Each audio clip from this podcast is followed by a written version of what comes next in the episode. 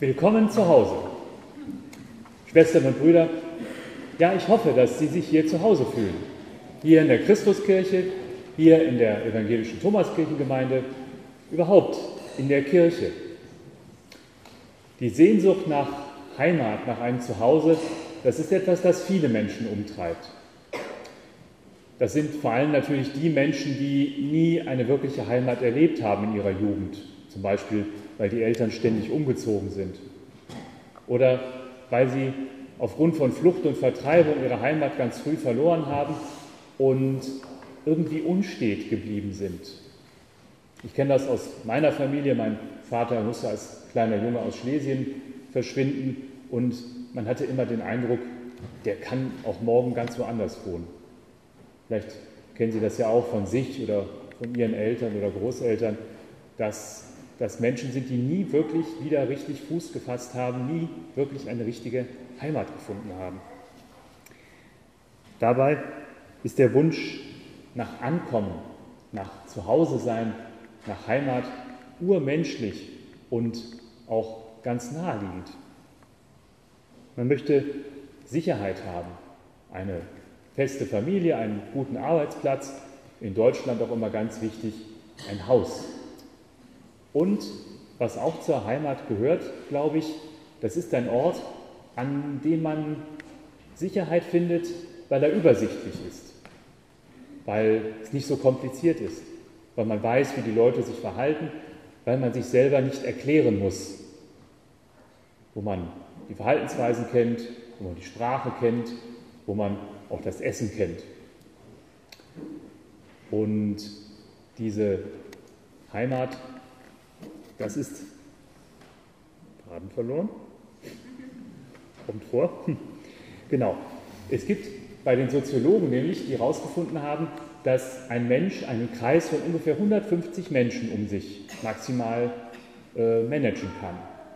Und wenn Sie mal überlegen, wie viele Menschen das sind, die erweiterte Familie, die Nachbarn, vielleicht noch ein paar Arbeitskollegen, so viel sind 150 Leute gar nicht. 150 Leute, wenn es größer wird, wird es für die meisten Menschen unübersichtlich. Und das ist ja auch die Größe, die früher so ein kleines Dorf hatte. Und dann kommt Paulus und schimpft. Schimpft mit denen, die im Irdischen verhaftet bleiben. Er nennt sie Feinde des Kreuzes Christi. Er sagt, ihr Gott sei der Bauch und findet sehr harte Worte gegen sie. Es ist nachvollziehbar. Zum einen, wir haben in diesem Jahr ja die Epistelreihe als Predigtreihe, da sind viele Paulus-Texte dabei. Wir haben uns schon ein bisschen daran gewöhnt, dass Paulus manchmal ein bisschen sehr ähm, laut trommelt und manchmal sehr dezidierte Meinungen hat. Und zum anderen aber auch, Paulus lebte eben in der Naherwartung. Der ist davon ausgegangen, dass Jesus morgen oder spätestens nächste Woche wiederkommt. Und wer sich dann noch an irdische Dinge bindet und meint, er müsste sich mit allzu irdischen Dingen schmücken oder sich damit rühmen, der hat nicht verstanden, worum es im Christentum geht. Nun, hier muss ich wohl Paulus ein wenig widersprechen, auch weil wir heute einfach in einer anderen Situation leben. Wir Menschen brauchen das. Wir brauchen eine Sozialstruktur, wir brauchen Beziehungen, wir brauchen Identitäten, wir brauchen einen Ort, wo wir uns einfach zu Hause fühlen. Auch auf längere Frist. Wo es aber gefährlich wird, ist immer dann, wenn Menschen sich falsche Heimaten suchen, wenn sie sich an Dinge hängen, von denen sie etwas erwarten, dass diese Dinge gar nicht liefern können. Ein Extrembeispiel, das ja gerade durch die Medien geht, sind die sogenannten Reichsbürger. Es ist nichts dagegen einzuwenden, dass man sein Land gut findet. Ich bin auch froh, in Deutschland zu wohnen und freue mich darüber. Aber das sind Menschen, die das ja dezidiert ablehnen, die auch dem Kaiser nicht geben wollen, was des Kaisers ist, weil sie ja sozusagen ihr eigener Kaiser sind und deswegen meinen, auch keine Steuern zahlen zu müssen. Die Sozialleistungen nehmen sie aber ganz gerne in Anspruch von dem Land, das sie eigentlich ablehnen. Ich habe die immer für harmlose Spinner gehalten. Wie wir inzwischen herausgefunden haben, ist das leider nicht so. Die meinen es bitter ernst mit ihrem komischen kleinen Heimatland, das sie sich schaffen mit einer gelben Linie ums Haus und sagen, wir wollen mit anderen nichts zu tun haben und wer uns in die Quere kommt, den werden wir auch mal erschießen. Sie beziehen sich auf ein Land, auf ein Deutschland, das es seit fast 80 Jahren nicht mehr gibt, das ein Unrechtsstaat war, das grauenhafte Verbrechen begangen hat in der ganzen Welt und sagen, das möchte ich aber als Heimat haben, das möchte ich wieder haben.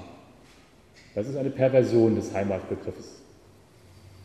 Und genauso die Menschen, die sich in andere politische oder religiöse Ideologien stürzen, die dort eine geschlossene Welt finden, wo alle Fragen beantwortet werden, wo ganz, ganz klar ist, wer gehört zu uns und wer nicht zu uns gehört, der ist eben der Feind.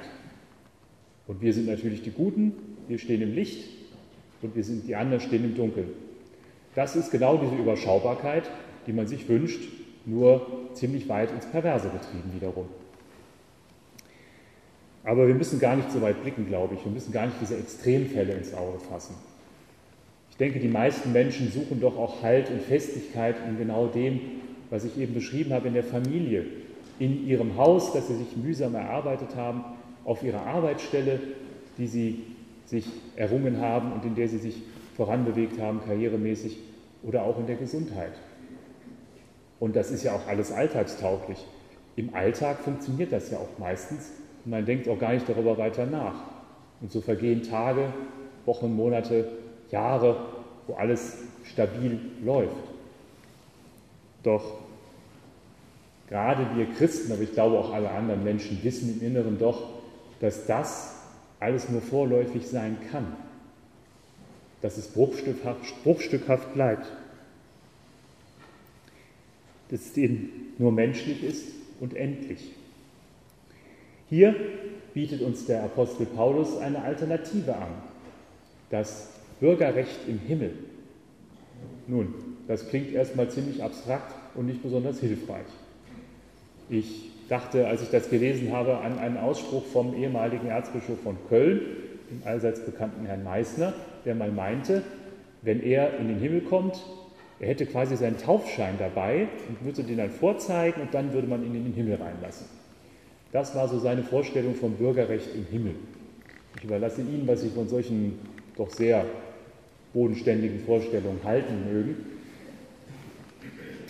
Paulus meint aber etwas anderes.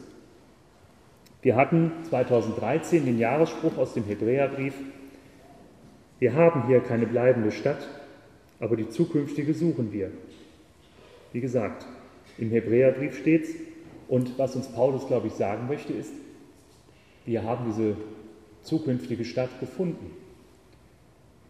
Nicht so konkret wie Familie oder Job oder Haus oder Nation, aber wir können sie spüren in einer Verbundenheit, in einer Gebundenheit an etwas, das eben anders ist oder größer als das, was wir Menschen uns aufbauen können. Und spürbar kann das werden, so hoffe ich es jedenfalls, und das ist auch das, was wir in dieser Gemeinde gerne machen möchten. Spürbar kann das werden im Gottesdienst, in der Gemeinschaft, in der Gemeinde, aber auch an anderen Orten. Zum Beispiel bin ich ja in einer geistlichen Gemeinschaft, wo ich das ab und zu spüre, in der Michaelsbruderschaft, aber auch immer dort, wo Menschen sich trösten, wo Menschen Freude miteinander teilen können, wo sie merken, es ist etwas da, das größer ist als das, das ich machen kann oder das ich mit anderen zusammen aufbauen kann. Das sind Momente, in denen man, glaube ich, spüren kann, dass dieses Bürgerrecht im Himmel auch auf die Erde durchschlägt. Paulus schimpft ganz gewaltig mit den Menschen, die sich an irdisches binden. Und die Problematik hatte ich ja versucht aufzuzeigen. Aber das Bürgerrecht im Himmel, das ist für mich irgendwo auch ein Trost. Denn, wie gesagt, das, was wir uns hier aufgebaut haben und wofür wir auch dankbar sein können, das dürfen wir nicht vergessen bei all dem Geschimpfe von Paulus. Wir dürfen auch dankbar sein, dass wir in einem gut funktionierenden Staat wohnen. Wir dürfen dankbar sein für das, was wir uns aufgebaut haben. Wir dürfen auch dankbar sein für die Beziehung, die wir haben. Das möchte ich alles gar nicht in Frage stellen.